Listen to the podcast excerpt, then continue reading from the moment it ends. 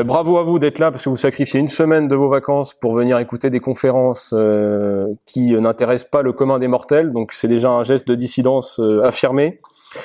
Et la contrainte aujourd'hui, c'est d'une part que je vous prends à l'heure de la sieste. Donc je vais tâcher de ne pas être trop trop théorique. J'espère que vous avez pris assez de café. Ce sera ni un sermon, ça c'est clair, ni un cours magistral. Donc le cahier des charges que m'a donné Victor pour cette conférence, c'était se reconquérir soi-même un, thème qui fait un petit peu peur. Je sais pas s'il m'a fait un cadeau en, me confiant ce, thème-là, euh, parce que qui peut avoir vraiment la légitimité pour traiter de ce sujet-là, euh, surtout quand on a, euh, comme moi, 10 ans ou à peine 15 ans de militantisme derrière moi. Donc j'ai un peu contourné l'obstacle et on va s'appuyer sur quatre auteurs qui vont nous aider un petit peu à mettre des jalons pour cette reconquête de nous-mêmes. Le premier, c'est Georges Bernanos, donc je ne vais pas le présenter euh, de manière très très détaillée, mais grand romancier français, on dit le plus grand romancier catholique du XXe siècle, avec un parcours intéressant puisque Bernanos a été militant de terrain, militant d'action française, combattant de la Première Guerre mondiale, et qu'il a eu ensuite tout un travail de romancier, donc faire passer ses idées cette fois par le roman, avant de revenir en deuxième partie de sa vie vers l'essai. Donc chez Bernanos, il ne faut pas séparer le pamphlet et le romancier, c'est un même élan et deux manières de s'adresser à son époque.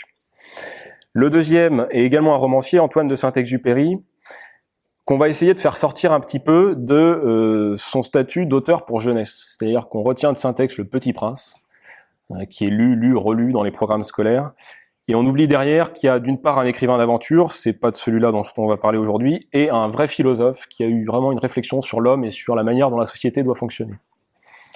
Le pavé de Saint-Exupéry pour l'aspect philosophique, c'est Citadelle. Alors c'est une lecture un petit peu difficile, c'est quasiment 800 à 1000 pages selon les éditions. C'est une écriture un petit peu ascétique, un petit peu désertique, mais dans laquelle dedans vous allez avoir des aphorismes qui peuvent vous servir pour toute une vie. C'est un peu les pensées de Marc Aurèle habillées dans un, grand, désert, un, grand, désert pardon, saharien. Donc Bernanos, Syntex. Un troisième auteur que Victor vous a déjà cité, il m'est cher, Dominique Vénère, euh, auteur dont nous n'avons pas à rougir dans une université catholique. Il y a énormément de choses euh, intenses dans son œuvre qu'il faut aller euh, puiser, sans mauvaise conscience. Et le dernier, parce qu'il faut également mettre des vivants dans notre réflexion et pas seulement des morts, c'est Sylvain Tesson, que vous avez pour beaucoup d'entre vous déjà découvert probablement. on peut un petit peu se tromper sur Tesson en en faisant une tête de gondole médiatique, un écrivain un petit peu facile, c'est ce qu'il est aussi, il a eu un succès indéniable, il a eu des prix prestigieux, il passe sur les plateaux télé, le fond philosophique de Sylvain Tesson, c'est le nôtre finalement. C'est ce qui, euh, ce qu'il faut voir derrière l'apparence médiatique. Il n'a pas de vision politique vraiment affirmée, mais sa manière d'envisager le monde euh, est commune sur de nombreux points. Donc le polémiste Tony Truant, Bernanos, le pilote contemplatif Saint-Exupéry, Dominique Vénère, euh, ancien militant aussi très impliqué et historien méditatif, et puis l'écrivain aventurier Sylvain Tesson en dernier plan en, principe de réalité, il faut toujours qu'on garde ces quatre figures qu'on va avoir pendant cette conférence avec les trois personnalités préférées des Français. Donc si on prend euh, le, classement actuel, c'est Omar Sy, Jean-Jacques Goldman, Simone Veil, qui, euh, par les lois de la nature, va sortir du classement. Mais il faut quand même garder euh, ces trois noms par rapport aux quatre grands qui vont nous servir pendant cette conférence, et ne jamais oublier dans notre approche militante le principe de réalité qui est qu'on est dans une époque qui a ces trois personnalités comme phare de leur, euh, de leur quotidien. Donc la question euh, qu'on va traiter, c'est pourquoi doit-on aujourd'hui se reconquérir nous-mêmes? Si l'on se pose la question, c'est qu'on a été dépossédé, c'est qu'on a cédé du terrain, sinon il n'y aurait pas de reconquête euh, nécessaire. on a cédé du terrain par nos compromissions, on a cédé du terrain par les générations qui nous ont précédés et qui n'ont pas joué le rôle de transmission, qui n'ont pas su faire barrage, qui n'ont pas su faire le lien. Et on continue de céder du terrain finalement dans notre quotidien parce que bah, la vie est faite de compromission, de relâchement et que c'est un travail permanent de euh, reprendre euh, notre, notre position, de tenir le mur.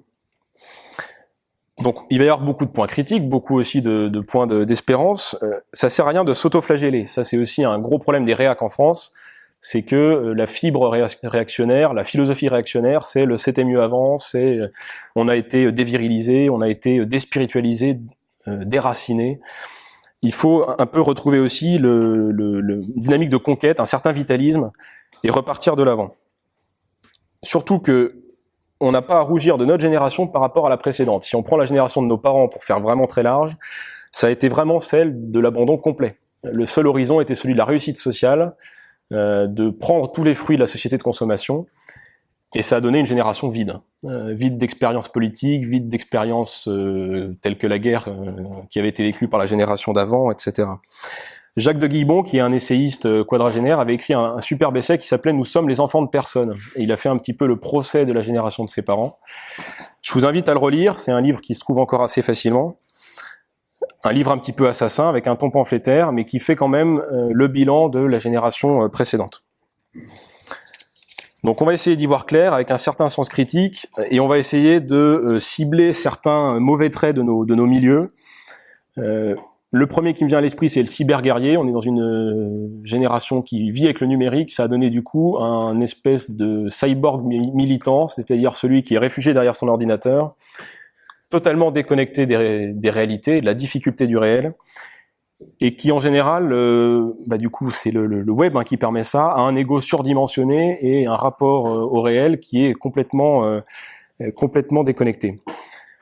Ça donne des donneurs de leçons qui devraient commencer par ranger leur chambre avant de donner des cours de géopolitique. Ça, c'est un vrai problème aussi d'avoir des géopoliticiens de 17 ou 18 ans et qui n'arrivent même pas à se lever à l'heure le matin. Il faut repartir parfois aux, bases, aux fondamentaux, et on est tous concernés. Hein. Il n'y a pas de, il a pas de, volonté de m'isoler de, du groupe. Il y a ceux qui n'ont jamais rien engagé, et euh, souvent, quand on critique l'engagement militant, qu'il soit électoral ou euh, d'un autre type, il faut toujours se poser la question que risquent les personnes qui s'engagent sur ce terrain-là avant de les critiquer? Et qu'a-t-on risqué nous-mêmes avant de porter ce jugement-là? Ça, c'est vraiment un fondamental. Il y a aussi une autre catégorie qui est ceux qui s'essoufflent vite et qui ne tiennent pas parole. Pour la plupart d'entre vous, vous avez peut-être 5 ans, 10 ans, peut-être un peu moins de militantisme. Euh, il faut apprendre la durée et apprendre à, s'économiser aussi. On a parlé dans nos milieux, au moment de la manif pour tous, d'une révolution conservatrice à la française. Alors, euh, Georges Feltin-Tracol est encore dans la salle, c'est un vrai spécialiste de la, révolution conservatrice allemande. Il faut faire attention à ne pas nous griser de mots. C'est pas parce que Éric Zemmour est en tête des ventes et que certains hashtags sur les réseaux sociaux euh, performent euh, que la révolution conservatrice est advenue. Une révolution, c'est un petit peu plus compliqué que ça. c'est d'abord une minorité agissante qui arrive à se transformée en force assez solide et assez convaincue pour euh, faire levier sur la société. Et c'est aussi une société qui adopte les modes de vie qu'on lui impose. Quand on regarde un peu les grands traits euh, de l'homo numericus actuel, la révolution conservatrice, on peine quand même à la, à la voir. Donc c'est pas quelques drapeaux bleus ou roses sur des avenues chics de Paris qui euh, font une révolution conservatrice. Ça c'est clair. Si on plonge un petit peu dans la révolution conservatrice allemande, ça a été à la fois un travail intellectuel, il a été indéniable, euh, avec des auteurs comme Spengler euh, qui ont été euh, déterminants. Et ça a été aussi des expériences. Ça a été des mouvements de jeunesse, les Wandervogel, donc les oiseaux migrateurs, qui ont redonné à une jeunesse qui avait été sabrée par la Première Guerre mondiale et eh ben, le goût de faire communauté et le goût de se, de se retrouver. Ça a été une esthétique qui a eu tout un tas d'initiatives dans la peinture, dans la poésie. Ça a été une volonté de reporter une vision du monde, un imaginaire. Et ça a été aussi des expériences fortes, faut pas oublier cet aspect-là, c'est-à-dire que la plupart des membres de la révolution conservatrice allemande ont été à la fois traumatisés et soudés par l'expérience des tranchées, donc euh, une expérience vraiment très forte qu'on n'a plus nous aujourd'hui euh, à vivre, et puis par l'expérience des corps francs, euh, bref rappel historique, mais ça a été cette initiative qui a soulevé des sortes de maquis en Allemagne pour s'opposer au coup d'État soviétique qui avait lieu dans différents euh, landes allemands. Donc il y avait quand même des choses un peu plus solides qu'une simple manif pour tous pour parler d'une révolution conservatrice. je voulais insister là-dessus. Euh, la révolution conservatrice, elle est devant nous et non pas et non pas derrière nous. Donc la question de cette conférence finalement, c'est euh, que vaudrait une victoire politique sur un peuple de larves?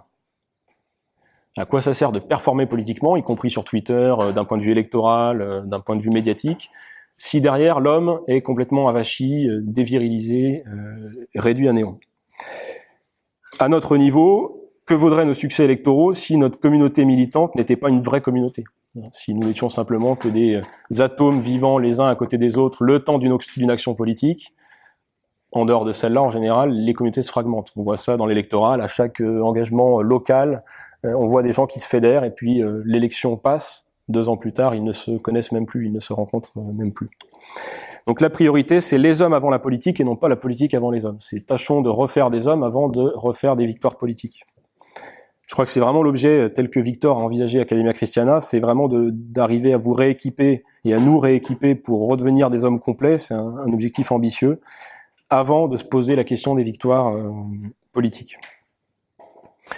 Euh, je l'ai pas sur la table, mais je pourrais vous le montrer tout à l'heure. Il y a un, un, livre assez fondamental sur ce sujet-là, écrit par Dominique Vénère à la sortie des combats d'Algérie française, pardon, qui s'appelait Pour une critique positive. C'est un petit fascicule, ça se lit très facilement. Et le contexte était le suivant Vénère était emprisonné euh, après l'engagement de l'Algérie française, et il faisait le bilan de l'échec finalement du nationalisme à la papa, du nationalisme de, de l'époque. C'est un bilan assez sévère. Quand on le relit maintenant, on a un peu la distance, mais écrit en 64, il fallait être extrêmement courageux pour le, pour le publier. Et ce petit livre euh, résume un petit peu ce qu'on va se dire pendant cette conférence. Je vous donne une citation euh, sur laquelle Vénère revient à la fin de sa vie en parlant de points de critique. Mes choix profonds n'étaient pas d'ordre intellectuel mais esthétique. L'important pour moi n'était pas la forme de l'État, c'est-à-dire une apparence, mais le type d'homme dominant dans la société je préférais une république où l'on cultivait le souvenir de Sparte à une monarchie vautrée dans le culte de l'argent. C'est toujours cinglant avec Vénéra, on va à l'essentiel. Il y avait dans ces simplifications un grand fond de vérité.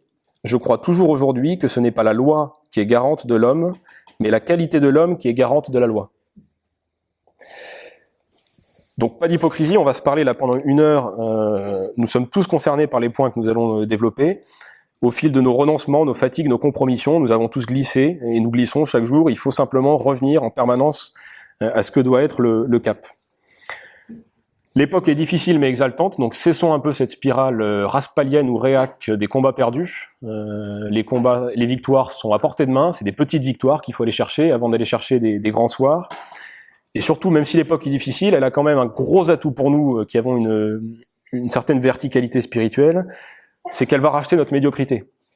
Euh, racheter sa médiocrité dans le, la France des Trente Glorieuses, c'était quand même pas évident. Hein. On cherchait le réfrigérateur, la résidence secondaire euh, euh, et le plein emploi. nous, on a une époque qui est un petit peu plus difficile, qui ramène le tragique dans l'histoire, et ça va nous aider quand même à, à nous en tirer, spirituellement. Donc j'ai retenu dix points, ça va être assez concret. je voulais le propos assez, assez facile d'accès. On aura des résolutions concrètes, des citations sur lesquelles s'appuyer, des exemples qui vont nous éclairer, qui vont nous montrer qu'il y a des petites victoires possibles. Ça, c'est hyper important de toujours les garder à l'esprit. Et puis, il y a toujours des lecteurs parmi vous, donc des lectures qui vous permettront d'aller plus loin après la, après la conférence. Le premier point, euh, on est à Academia Christiana. Notre catholicisme n'est pas un christianisme de pain d'épices. L'expression, elle est de Bernanos, hein, euh, dès les années 30. Et Bernanos, je vais vous livrer deux citations qui illustrent cette, euh, ce terme. Bernanos, les catholiques sont vraiment insupportables dans leur sécurité mystique. Le propre de la mystique est au contraire une inquiétude invincible. S'ils croient que les saints étaient des messieurs tranquilles, ils se trompent. Premier point. Un catholique a le sens du tragique, pas le sens de la tranquillité spirituelle.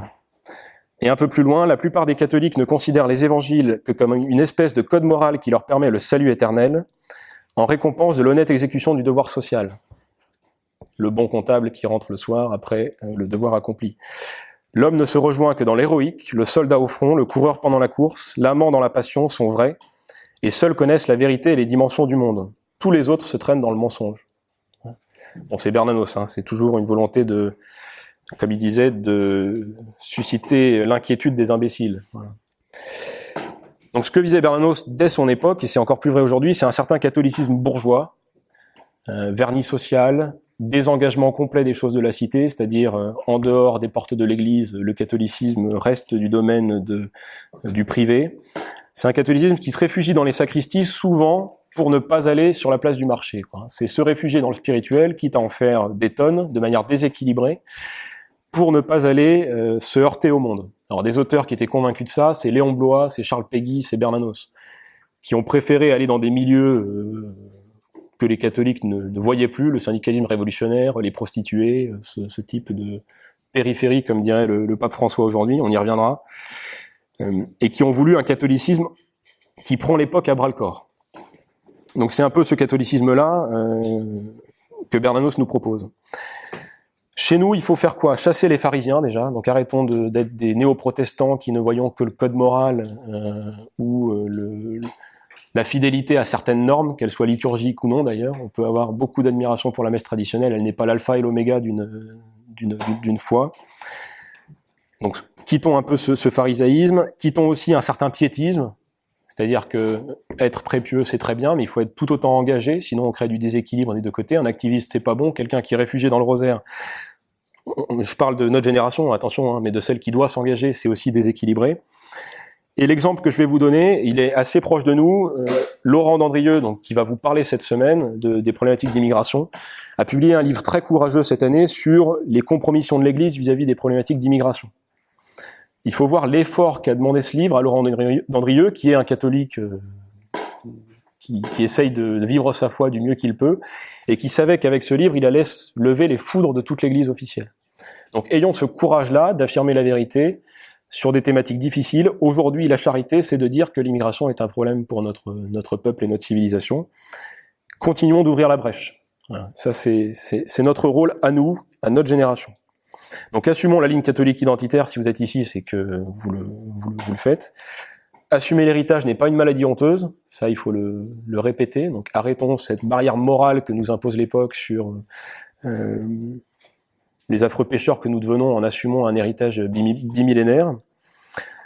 Et puis on revient à la notion de périphérie, allons voir la vraie périphérie. La vraie périphérie pour un, un militant comme nous, c'est la France qui souffre, c'est-à-dire une majorité invisible du peuple des petits blancs, si on doit employer les mots, euh, les mots concrets, que l'Église de France ne va plus voir, que les associations de bienveillance ne vont plus voir, et qui vit dans le dénuement le plus total. S'il y a une périphérie qu'il faut attaquer, c'est un peu celle que Stéphanie Bignon a, a développé tout à l'heure, c'est cette ruralité qui souffre dans le silence. Parce qu'elle est digne, elle souffre dans le silence, elle ne brûle pas de voiture. Donc en lecture sur cette vision catholique un petit peu, euh, un petit peu engagée, il faut des professeurs d'énergie, ça c'est clair, et sortir de la zone de confort. Donc les auteurs, je vous les ai cités, c'est Bernanos, c'est Blois, c'est Peggy. Mettez-vous sur ce trio, vous allez avoir beaucoup de choses à, à manger. Ne démarrez pas par Blois, qui est un petit peu virulent et qui risque de vous dégoûter de la chose. De terminer par Blois, vous aurez été préparé par ses deux successeurs. Euh, c'est plus prudent. Et puis un anglo-saxon, Chesterton, qui a été cité par Georges tout à l'heure, euh, qui est euh, très intéressant aussi sur cette sortie de la zone de confort et sur un, un catholicisme engagé. Un ouvrage passé inaperçu, je vous le livre parce que c'est une bonne porte d'introduction à ces trois auteurs. Le titre est De Verbe et de chair, publié par Henri Quentin en 2014, et qui est une sorte d'introduction aux romanciers scandaleux. Donc à ceux-ci, en fait, à ceux que je vous ai cités. Et dedans, il résume ces trois auteurs, ils sont brûlants quand nous sommes tièdes, ils sont pèlerins de l'absolu, nous sommes des installés du relatif, ils parlent, nous bavardons. Donc c'est un bon, résumé. Et on va essayer de ne pas bavarder. Deuxième point, euh, réapprenons la durée. Ça, c'est aussi un gros problème de l'époque. Le consommateur zappe alors qu'un homme debout doit durer. On doit envisager notre horizon militant, non pas à deux ou trois années, qui sont les années d'étudiants, mais à 40, 50 ans, 60 ans, ce que le bon Dieu voudra bien nous donner. Et là, les exemples sont aussi à portée de main. Les exemples de fidélité, ils sont tout autour de nous, et puis on passe devant un petit peu sans les regarder. Moi, je pense souvent aux vieux bénédictins dans les abbayes, euh, un peu croulants, qui fêtent 60, 70 ans de vie monastique pour certains. Et alors là, faut voir hein, la, même vie quotidiennement répétée, inlassablement. Ça, c'est des exemples de fidélité. Euh, je pense aussi au cœur Montjoie, vous connaissez tous, qui va fêter bientôt ses 40 ans de transmission par le chant. Euh, il faut voir ce que c'est de sacrifice répété semaine après semaine pour maintenir une œuvre pareille. Et puis il y a des militants infatigables. Je vais en citer que quelques-uns, on, pourrait en citer des dizaines. Euh, parmi ceux qui euh, sont trop tôt disparus, Dominique Vénère, Jean Madiran, le fondateur de, de Présent, Serge de Beketch, Emmanuel Ratier, décédé il y a deux ans. Et puis aujourd'hui, il y en a encore beaucoup autour de nous. Je pense à Alain de Benoît, à Bernard Anthony, à Bruno Gollnisch, à Jean-Yves Le Gallou, on pourrait en citer des, dizaines. Et il faut vraiment que cette durée euh, nous rende humbles, voilà, ramène un peu notre ego, on démarre un engagement, quand ces gens-là ont déjà 40 ans au compteur, euh, quand ils viennent s'adresser à nous. Saint-Exupéry va nous parler très bien de la fidélité. Il nous dit dans Citadelle, N'espère rien de l'homme s'il travaille pour sa propre vie et non pour son éternité. N'espère rien de l'homme s'il travaille pour sa propre vie et non pour son éternité. Donc c'est vrai aussi bien temporellement que, que spirituellement. Et un peu plus loin, il enfonce le clou. Tu n'as rien à espérer si rien ne dure plus que toi. Je te désire permanent et bien fondé, je te désire fidèle. C'est ces petits aphorismes que vous trouvez dans Citadelle et qui permettent quand même de, de nourrir la, réflexion. Pour les lectures, il y a deux cycles qu'on pourrait citer. C'est ceux de la Varande, qui est quand même un grand auteur de la fidélité à travers euh, toutes ses frises historiques. Et puis celle de Raspail, avec le bémol sur les combats perdus. Je suis un grand lecteur de Raspail, un grand admirateur de l'œuvre, mais faisons attention quand même, il a cette nostalgie assumée de, des, combats, des combats perdus d'avance, mais il y a quand même de, magnifiques preuves de fidélité. Et si on devait retenir qu'un seul ouvrage, euh, ce serait le Testament d'un Européen de Jean de Brême, qui est un petit peu difficile à trouver, qu'il faudrait rééditer, ça fait partie de ces pépites à, à rééditer. Euh, Jean de Brême, on pourra développer ça après la conférence, c'est directement lié à la cavalcade, à la, chanson La Cavalcade. Ça a été une comète, il est mort très jeune, et le Testament d'un Européen est un livre d'histoire qui est écrit comme une épopée, et qui est vraiment à, lire, c'est un peu notre Iliade écrite depuis le XXe siècle, et il faut vraiment voir ce livre de cette manière. Donc Jean de Brême, Jean, plus loin de Brême, B-R-E-M, pour ceux qui veulent noter. Troisième point, chevauchons le monde virtuel. Ça, c'est le, gros souci. Nous sommes tous des technodépendants. Alors après, à des degrés divers. Et étant donné qu'on a le nez dedans, on mesure assez mal toutes les conséquences que ça a sur euh, la nouvelle anthropologie, c'est-à-dire quel homme c'est en train de générer et quelle société ça va bâtir. Ça a des conséquences psychologiques. Là, les, les, les commencent déjà à s'alarmer euh, des problèmes de détresse psychologique, de névrose amplifiée par soit la solitude, soit la frustration, l'hypermédiatisation numérique. Ça a des conséquences déjà euh, intellectuelles, puisque les neurosciences nous prouvent que la transformation du cerveau est déjà euh, commencée, que nous perdons la mémoire longue, euh, que nous perdons les travaux de longue haleine. Et puis ça a des conséquences sociales, parce que ça crée de la pathologie sociale, hein, ça crée de, de l'hyper-individualisme, du narcissisme. Donc de notre côté, essayons de ne parler que si l'on a quelque chose à dire.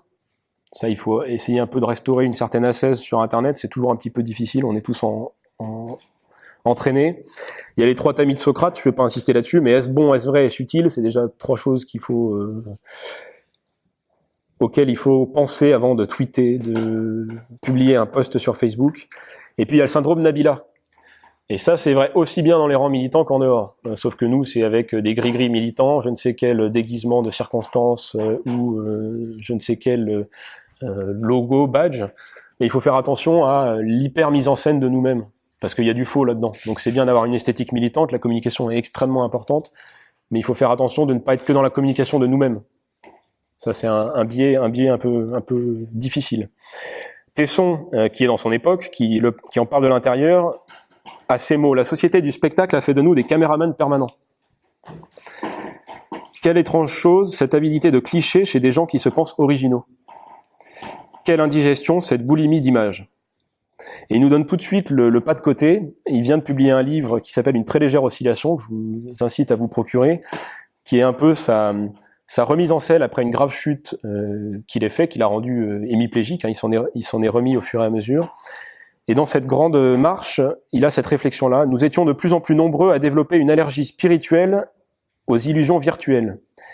Bientôt, nous nous réfugierons dans les bois. Nous serions liés aux bêtes, aux forêts, à l'amitié, à nos morts, à nos livres. Bon, ça, c'est une esthétique, encore une fois, je vous dis, qui est, qui est, qui est pleinement la nôtre. Hein. Nous serions déliés des machines, nous couperions le bois, viderions, de, viderions pardon, des seaux de vin, ferions l'amour, lirions des poèmes.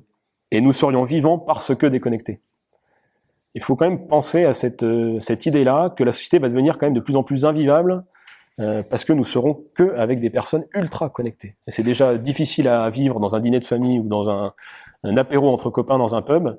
Il faut quand même penser que le modèle qui se met en place et qui touche vraiment aux fondamentaux de l'homme, c'est celui-ci. C'est d'un homme qui n'est que relié à sa prothèse technologique euh, 24 heures sur 24. Donc le pas de côté est possible, hein, Tesson nous en parle, nous le vivons tous à des degrés divers, nous essayons en tout cas de, franchir ce pas. Et l'exemple que je vais vous donner, c'est un tweetos euh, qui me plaît beaucoup, qui est le cardinal Sarah, qui est, qui est présent sur les réseaux sociaux, euh, lui ou son responsable de la communication, peu importe. Mais le cardinal Sarah est présent sur les réseaux sociaux en publiant peu et en faisant entrer des euh, notions qui sont absentes des réseaux sociaux. Il nous parle de quoi? Du silence, de la solitude. Il poste une photo de lui à la Grande Chartreuse il nous parle des contemplatifs, et finalement il arrive à faire entrer un monde totalement étranger au numérique dans le numérique. Nous qui sommes, euh, Julien, Victor, sensibles à l'agite propre, euh, le problème de l'agite propre, c'est de trouver toujours des nouveaux leviers, pardon, qui vont euh, percuter. Et les nouveaux leviers pour percuter, bah, ils sont peut-être ici. Ils sont dans les modes de vie et non plus dans les grandes fractures idéologiques. Ils sont dans ce que nous allons incarner. Donc en lecture, je fais dans la continuité le livre du cardinal Sarah, La force du silence, qu'il a fait paraître récemment. C'est un best-seller des cathos conservateurs, donc vous le trouverez, vous le trouverez facilement. Quatrième point, je l'ai intitulé Cessons d'être les catins du système. Bon, donc l'expression est un peu abrupte. L'idée, c'est que nous sommes quand même tous à des degrés divers des marchands du temple. Et il faut faire quand même l'autocritique de nos milieux où on a une sociologie qui génère des contrôleurs de gestion, euh, des responsables marketing, des assureurs, des banquiers, des avocats. C'est 90% de la sociologie de nos milieux.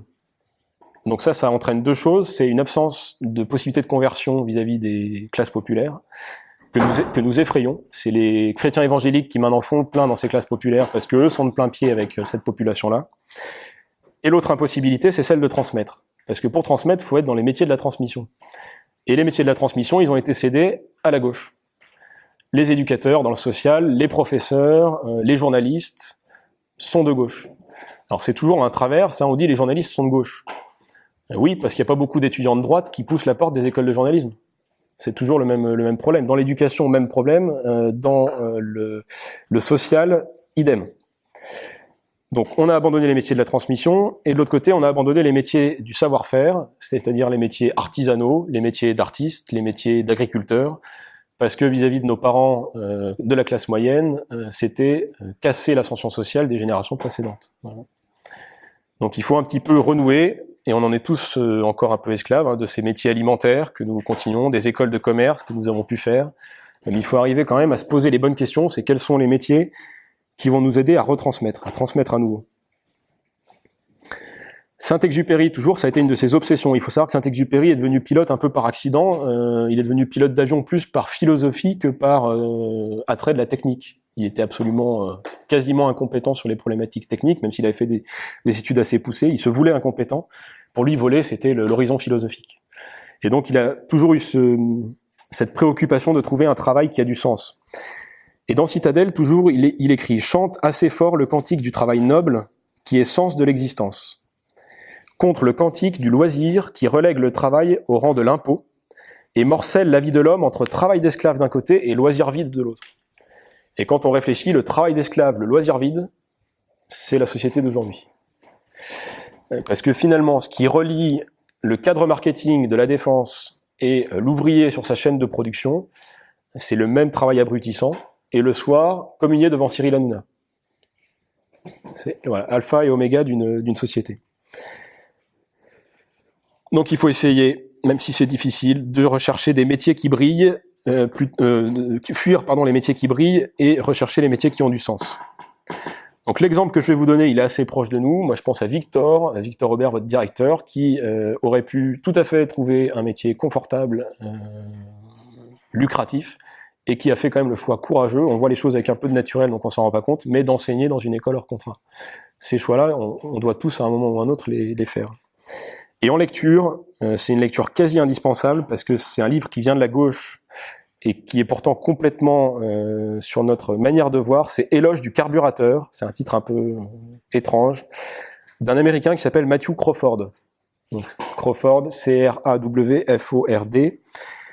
Matthew Crawford travaille dans un think tank, donc il a un doctorat en philosophie politique, il travaille dans un think tank à Washington, extrêmement bien payé, euh, dans un, avec une carte de visite rutilante, des réunions d'affaires vraiment passionnantes.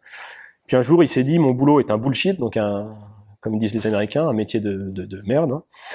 Et il s'est dit, je vais retrouver un métier qui a du sens. Quand il était gamin, il aimait réparer les vieilles motos anciennes. Et il s'est dit, mais c'est ça que j'aime faire. Et il s'est mis à ouvrir un atelier de réparation des motos anciennes. Et puis il a écrit un bouquin, Éloge du carburateur, qui est un peu le fruit de cette, de cette expérience. Et on en revient un peu à la nouvelle manière qu'on va avoir d'exercer nos métiers, qui est un peu celle de Stéphanie Bignon, c'est-à-dire d'avoir une vie professionnelle au départ, et après de remettre du sens là-dessus, elle par l'agriculture, et nous peut-être par d'autres par d'autres biais. C'est ce qu'a fait Crawford, puisqu'il vit encore de ses écrits, tout en étant mécanicien, euh, mécanicien par ailleurs. Cinquième point, cessons de nous comporter en consommateurs avec deux aspects à cela. Le, premier, c'est dans la manière d'envisager la vie, euh, préférons les devoirs aux droits et la responsabilité à attendre tout de l'État-providence. On est quand même, c'est le problème de la France, hein, euh, deuxième guerre mondiale étant, c'est-à-dire gros système de protection sociale ensuite, on attend tout de l'État. Ça, c'est vraiment certain. On attend tout de l'État. Et ça, zone rurale, zone urbaine, c'est à peu près vrai partout. On attend tout de l'État. J'aime bien comparer l'exemple suisse et l'exemple français, même s'il faut jamais idéaliser un, exemple. Il a simplement une force d'illustration. Quand les Suisses ont eu à voter pour l'augmentation de leur revenu minimal, euh, c'est un autre terme chez eux, le référendum a rejeté l'augmentation du revenu minimum. Moi, je me suis toujours posé la question, si on avait eu un référendum en France sur le passage du SMIC de 1100 à 1400 euros net par mois, euh, je pense que le scrutin aurait été assez écrasant. Et donc on a cette mentalité euh, suisse qui est celle de l'éthique de la responsabilité, et puis celle du français qui est de consommer au maximum ce qui lui est euh, offert.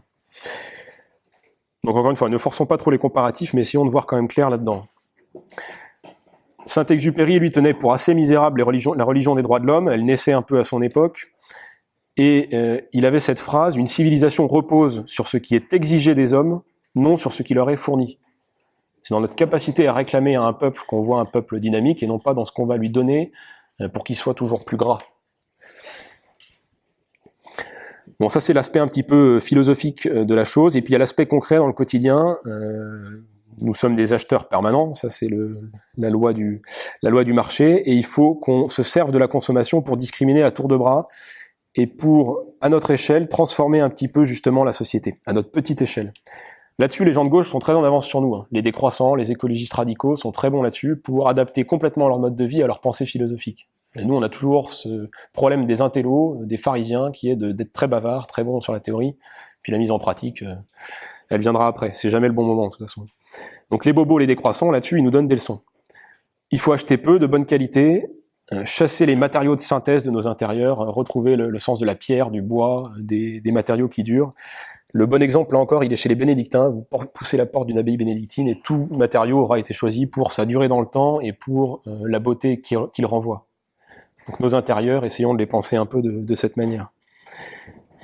Il nous parle autant à nous et à nos enfants surtout, autant que les livres. C'est-à-dire que l'expérience du beau est, bien plus euh, facile à un enfant qu'un grand discours littéraire. Ça, c'est un, point important. En exemple, il y a les AMAP, bien sûr, qui avaient été lancés dans nos milieux. Euh, et puis bah, le développement croissant des circuits courts, ça c'est une chose qui, pousse de plus en plus. En lecture, ce sera un petit peu la lecture humoristique, euh, je vous conseille un livre qui s'appelle Le Petit Lapac des vins de copains. C'est un petit guide de critique viticole, et vous allez comprendre là où je veux en venir. Ça a été écrit par un critique littéraire, Sébastien Lapac, ancien militant d'Action française. Et dans ce livre, qui n'est pas destiné aux amateurs de vin, mais à tout bon vivant, il nous explique que le vin n'est pas qu'un produit. Le vin, c'est un homme, c'est une philosophie, c'est un terroir, c'est beaucoup de choses derrière tout ça. Et il faut qu'à travers le vin, ça remodifie tout notre rapport au monde. Qu'une table, c'est l'œuvre d'un ébéniste et pas un meuble de chez Ikea. Euh, qu'un vêtement doit être choisi pour sa durée, pour euh, sa sobriété, etc. Donc ce petit lapac des vins de copains, il se trouve encore sur le marché de l'occasion, il vous fera sourire et peut-être euh, arrêter de boire de la piquette. Hein, donc ça, ce sera un autre bon point. Sixième point, réapprendre la sérénité et la lenteur c'est un point qui fait toute la une des revues de bonnes femmes, et c'est pas pour ça qu'il faut l'abandonner à ce, terrain-là. La sérénité la lenteur, c'est euh, une des préoccupations permanentes des bénédictins depuis 1600 ans. Retrouver le rythme qui permet à la vie spirituelle de s'installer. Donc c'est pas juste psychologie magazine, c'est euh, un, fondamental anthropologique.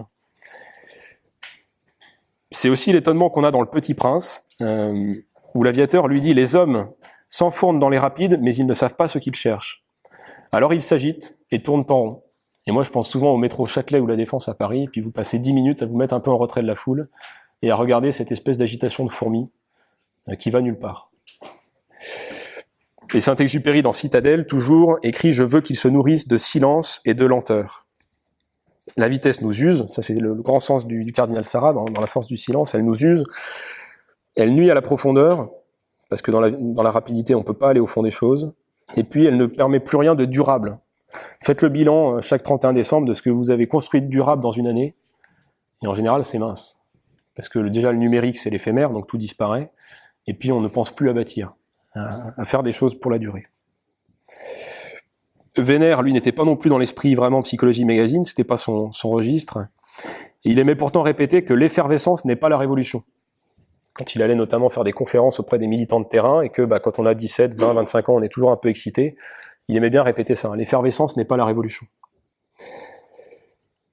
Donc l'exemple il est à portée de main, il est dans chaque communauté contemplative. Euh, repousser la porte des, bénédictins, des chartreux, des trappistes, des carmélites, on, a des exemples vivants à portée de main. Et dans le, même registre, pour se nourrir un peu spirituellement, il y a deux auteurs qui me sont chers. C'est le Père Jérôme, donc un trappiste de Céphon, dont les écrits sont très très abordables, et Thomas Merton, trappiste lui aussi américain. C'est vraiment deux auteurs spirituels qui sont pas du tout ni gnangnan ni dans, dans le quiétisme, qui nous parlent un peu du bon Dieu sans en avoir l'air, euh, sur le ton de la conversation, et qui vont vraiment au fond des choses. Parce que eux se sont, euh, ont très bien compris l'ère de leur époque. Septième point, faisons à nouveau travailler nos mains et nos têtes. et surtout nos mains. J'aurais pu enlever nos têtes.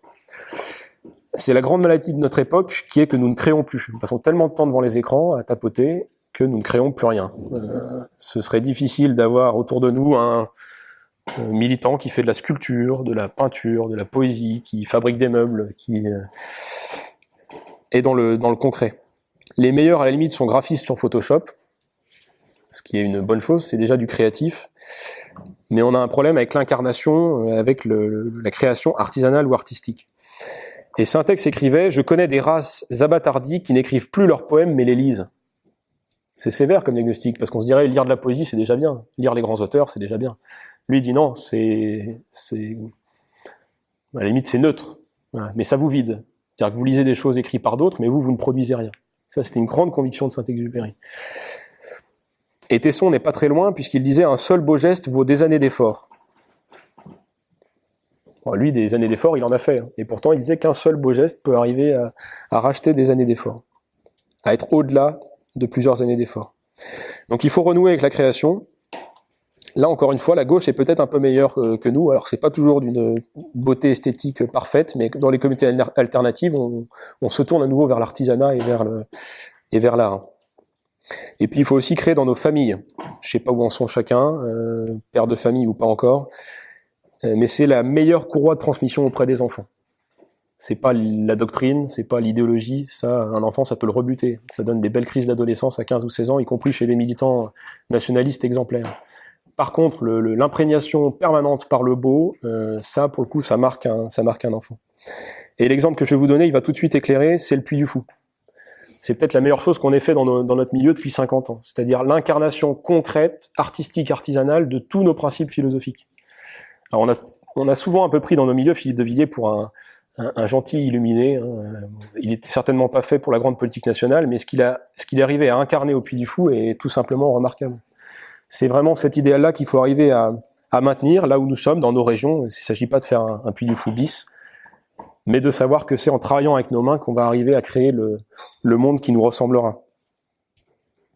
Je pense souvent aussi, euh, cette circonstance, quand on a des enfants qui ont 2, 3 ou 4 ans, ils viennent tout de suite voir quand on fabrique un meuble, ils viennent voir leur mère quand elle brode. Par contre, quand leur père fait des grands discours à table, c'est rasoir. Donc pensez à ça. Qu'est-ce qui va imprégner un enfant de 3 ans? Parce qu'il l'aura il l'aura toute sa vie, ça cette imprégnation-là.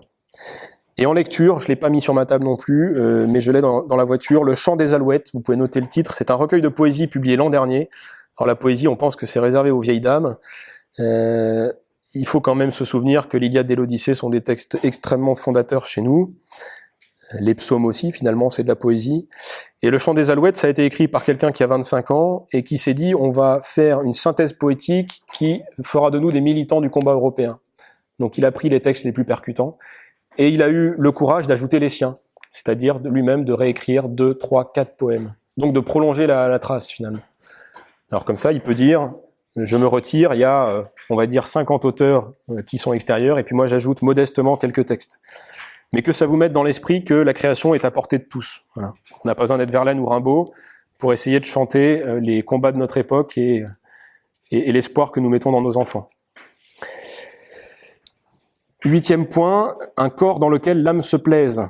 Vous avez un cours de boxe taille après, vous allez l'avoir, je crois, toute la semaine, donc c'est bien, ça va faire le bon, mélange, la bonne incarnation. Notre époque est malade de deux choses, des corps chétifs, des corps obèses. Mais notre époque est malade du corps, ça c'est certain. Euh, on a euh, une population, la France périphérique, ravagée par la malbouffe, les mauvais alcools, euh, la drogue, mais attention, parce que dans nos milieux droitards, on aime bien se focaliser sur la vilaine drogue, mais on oublie la malbouffe et l'alcool, qui euh, frappent les classes populaires encore plus fort que les drogues dures. Et donc il y a cette réalité qui fait que notre pays s'affaisse dans le même moment où il est remplacé. François Bousquet, que vous connaissez peut-être, est très percutant là-dessus. Il dit que le problème vient autant de la racaille que des cassos, hein, euh, décrit par, par Christophe Guillouis, c'est-à-dire cette France qui s'affaisse dans euh, la détresse sociale la plus complète. Et donc forcément un pays qui n'a plus rien à opposer parce que ben, physiquement, intellectuellement, nerveusement, il est ruiné, il est remplacé encore plus facilement. Ça c'est certain. Donc face à ça, il y a en plus la machine euh, psychédélique, on pourrait dire, des pubards et des pornocrates, c'est-à-dire la pub de masse et la, pornographie, qui donnent des corps complètement idéalisés, retouchés, photoshopés, euh, sous injection de chirurgie esthétique. Donc le rapport au corps devient encore plus difficile, les névroses s'installent encore plus facilement, et euh, bah on a la psychologie qui vient s'effondrer en plus de, de, de, la physique. Chez nous, par contre, attention à deux choses dans les milieux cathos, euh, un certain dolorisme et un certain puritanisme. Donc encore une fois, nous ne sommes pas des néo euh, des néo-protestants, nous ne sommes pas des, des. Et euh, il faut faire attention à ne pas voir simplement le corps comme une bête à dominer, mais c'est aussi quand même le temple de l'esprit à embellir. Quoi. Ayons un peu aussi cet attrait du, corps en bonne santé et du corps, voilà, si, ce n'est beau, au moins sain. Donc le mens sana in corpore sano, c'est pas réservé aux, affreux païens, c'est euh, quand même un principe de, vie qui, est valable pour nous aussi.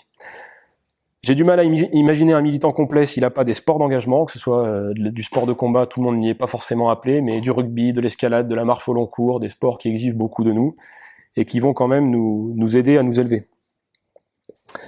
Donc pour vous, l'exemple, il va être immédiat, hein, parce que dans une demi-heure grand maximum, vous allez être avec des gants en salle de sport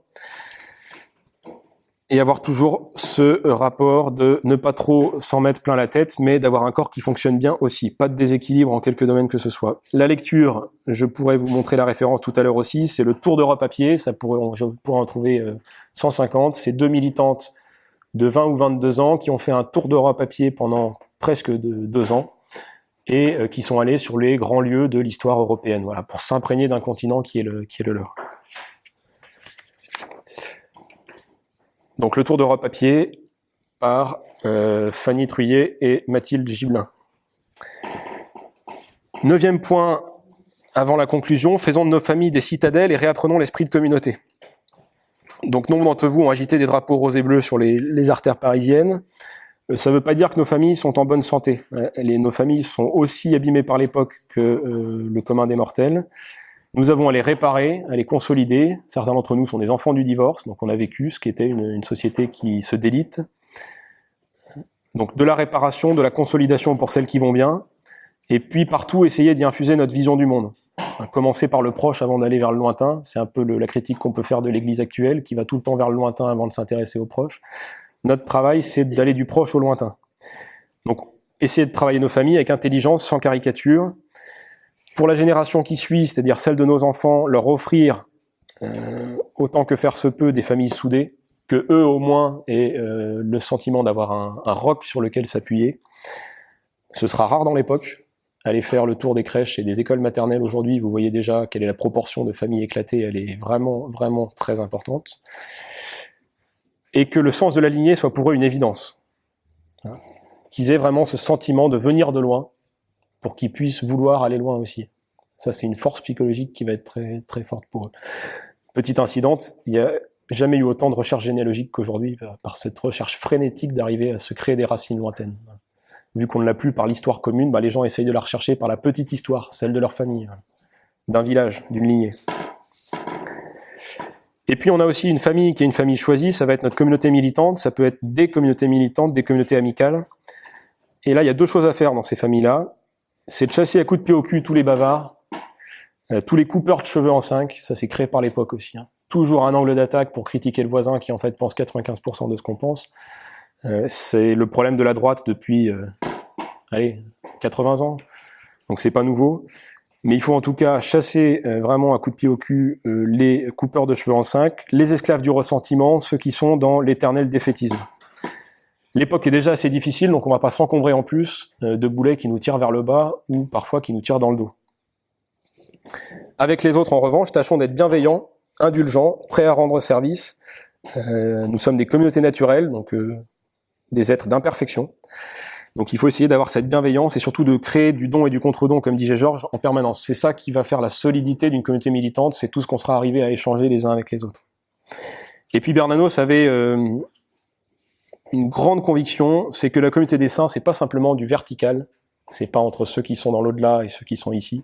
la communauté des saints, c'est aussi de l'horizontal. Et c'est que quand l'un de nous régresse, il fait régresser tout le monde, quand l'un de nous progresse, il fait progresser tout le monde. Ça, c'est une conviction assez, assez forte.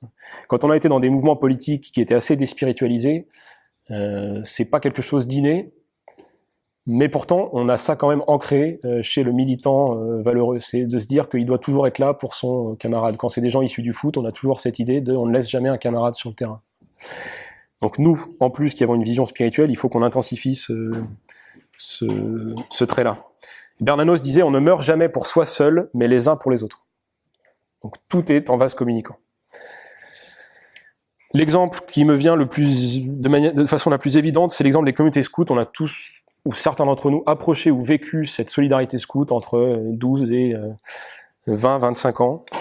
Et puis en lecture, bah, pour rester dans le même registre, replonger dans le foulard de, les foulards de sang, les épopées de Dalin et Foncine. C'est pas de la lecture pour adolescents de 14 ans, il faut le relire à l'âge adulte. C'est des épopées qui sont pour notre, dans notre temps. Donc toute cette collection signe de piste qui, qui politiquement, avec le recul, avait beaucoup de choses à nous dire. À l'époque, ça n'a pas été vu. Et pourtant, ces gens-là étaient très convaincus politiquement, que ce soit d'Alain ou Foncine. En conclusion, le dixième point, ce sera d'authentifier nos idées par nos actes. Et finalement, ma conférence n'aura servi à rien si euh, on ne se focalise pas tous en nous levant le matin sur ce point-là. Donc nous sommes tous maintenant dans la troupe maudite des, des cathos identitaires, si on retient l'expression de, de, de Close c'est pas vraiment les flèches en carton de nos adversaires qui nous, qui, nous font peur, parce que la démocratie chrétienne n'est pas forcément très vivace dans les dans l'Église d'aujourd'hui. Donc la force dynamique dans l'Église, c'est la nôtre aujourd'hui. Il faut quand même avoir cette cette conviction-là. Par contre, ça exige de nous une grande exigence. Donc il faut pas simplement se hausser du col et gonfler le torse. Euh, on va beaucoup attendre de nous. Les exemples d'authentification, euh, on les a dans l'Église. Hein. C'est la troupe innombrable des martyrs. On en a des milliers. Donc il faut les regarder, et les regarder peut-être un peu moins sous l'angle spirituel pur, mais regarder le courage qu'ils ont eu dans le temporel, dans leur société, pour assumer leur choix. Souvent, on voit le côté spirituel, leur vie de prière, leur intensité. Mais il y avait surtout des choix qui étaient de rester dans une maison quand les troupes républicaines étaient à proximité, de ne pas fuir, de défendre un curé. Ça, c'est du naturel, c'est pas du spirituel, ça. Donc il faut voir aussi ce qu'il y avait de vraiment euh, charnel en eux. Hein. Donc puisons dans les témoignages des martyrs, dans les biographies, et puis trouvons trois ou quatre modèles euh, qui nous parleront et qui essaieront de nous accompagner quand euh, bah, nous tombons, parce que nous tombons très souvent. Et puis c'est un petit pied de nez. Euh, on va conclure avec Dominique Vénère. c'est un pied de nez qu'on lui fait à lui, pas à nous. De, de, conclure cette conférence sur une citation qui lui était chère. Quand il écrivait « Exister, c'est combattre ce qui me nie », vous la connaissez, elle est très célèbre, « Être un insoumis ne consiste pas à collectionner des livres impies, à rêver de complots fantasmagoriques ou de maquis dans les Carpates. Cela signifie être à soi-même sa propre norme, par fidélité à une norme supérieure. S'en tenir à soi devant le néant, veiller à ne jamais guérir de sa jeunesse. Vous êtes dedans maintenant, il faut retenir à ne pas guérir de cette jeunesse-là. Préférer se mettre le monde à dos que se mettre à plat ventre. Dans les revers, ne jamais se poser la question de l'inutilité de la lutte. On agit parce qu'il serait indigne de baisser les bras, et mieux vaut périr en combattant que de se rendre. Voilà. Merci de votre attention.